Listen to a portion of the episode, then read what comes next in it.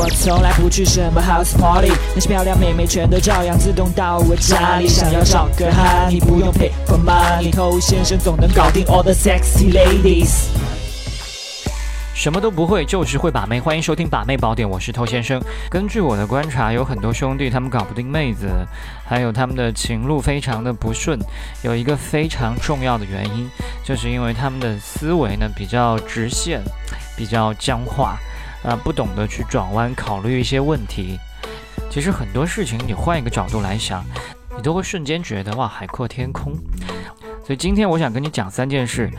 用这三件事来帮你灵活一下你的思维。OK，第一件事情，关于坚持。来撩妹子要不要坚持？要坚持。你可能觉得这个词从我嘴里说出来有一些幽默，是吧？还有很多兄弟坚韧不拔的去坚持对待一个妹子。那这种故事我也听过很多，呃，的确让我听完也有些感动。可能他身边的人也会有些感动。但是这个感动有什么用？你去跟一个妹子发展一段关系。是为了感动别人，感动自己，然后一个人偷偷抹眼泪吗？我们是要跟这个妹子有一些什么，对不对？让觉得开心、美妙，对不对？那当你在做这种非理性坚持的时候，你已经损失了很多你的时间、精力，甚至青春，最后换来只是观众的感动，是在干嘛？那我要说的坚持是什么？你不应该坚持在某一个人身上，你应该坚持在这件事身上。这件事就是撩妹。你想要的是一段爱情。或者说是一段男女关系，那很简单，你长期只盯着他更容易成功，还是长期盯着整个魅海更容易成功？当你把你绝大多数的时间精力都投放在一个人身上的时候，一来你会错过其他机会，二来这个过程里你的提升是非常少的。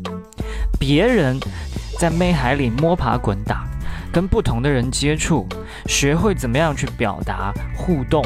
拥有自信，一段时间之后，别人可以变得更加招女生喜欢，也拥有了更强的能够把握自己心仪妹子的能力。而你呢？你一直在心仪的妹子周围活动，你还是那个搞不定妹子的你。